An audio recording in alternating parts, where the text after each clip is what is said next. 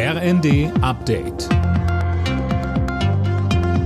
Stündlich neu. Auf den Punkt informiert. Ich bin Linda Bachmann. Guten Abend. Bundesarbeitsminister Heil hat die Details für das geplante Bürgergeld vorgestellt.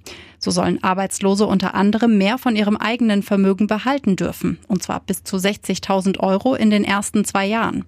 Weiter sagte Heil, es geht um mehr Respekt und mehr Anerkennung auch von Lebensleistungen. Dazu gehört auch, dass wir uns in den ersten zwei Jahren des Bezugs von Bürgergeld nicht angucken werden, die Angemessenheit des Wohnraums, damit Menschen, die in eine solche existenzielle Lage kommen, sich nicht noch gleichzeitig um ihre Wohnung fürchten müssen.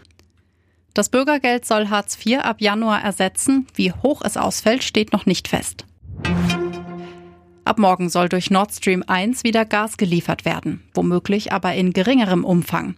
Laut Bundesnetzagentur-Chef Müller will das russische Gasunternehmen Gazprom die Pipeline nur zu 30 Prozent auslasten. Weitere Änderungen seien aber möglich, so Müller über Twitter. Die EU-Kommission fordert die Mitgliedsländer auf, ihren Gasverbrauch zu senken. Das sieht ein Notfallplan vor, den die Kommission vorgestellt hat.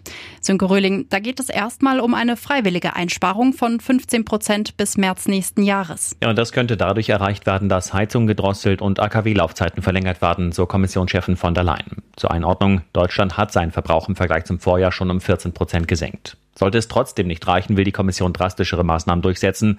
Vorausgesetzt mindestens drei Staaten oder die EU-Kommission befürchten wegen einer Unterversorgung mit Gas akute Notsituationen. Noch ist das aber nur ein Vorschlag. Die EU-Staaten müssen dem noch zustimmen.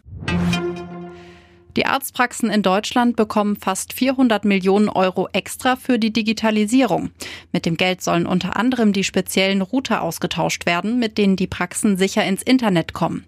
Die Kosten dafür tragen die gesetzliche und die private Krankenversicherung. Alle Nachrichten auf rnd.de